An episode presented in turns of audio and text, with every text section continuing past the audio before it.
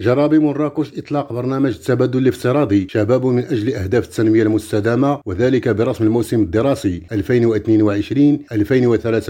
ويستهدف هذا البرنامج وهو ثمرة شراكة بين المؤسسة الدولية للتدريب والتنمية والمقاطعة التعليمية بأونسلو بشمال كارولينا ويحظى بدعم مبادرة ستيفنز الأمريكية ثمان مؤسسات تعليمية مغربية وأمريكية بغرض إشراك 480 شابا وشابة في عدة تجارب هادفة. ويتعلق الأمر بمؤسسة الهلال تارجا والثانوية التأهيلية دار التونسي والرحالي الفاروق والشرف. وخلال هذا الحفل تم تتويج المشاركين في برنامج التبادل الافتراضي وذلك برسم الموسم الدراسي 2021-2022 كما تم بالمناسبة ذاتها الاطلاع والاحتفاء بإنتاجات التلاميذ المشاركين والمؤسسات المغربية الشريكة كما الأساتذة المسيرون والمنشطون في البرنامج. واستوخى الاتفاقية التي تم إطلاقها سنة 2021 تقوية المهارات اللغوية والقدرات الشخصية وإدماج الشباب في سوق الشغل. العربي عثماني مراكش ريم راديو.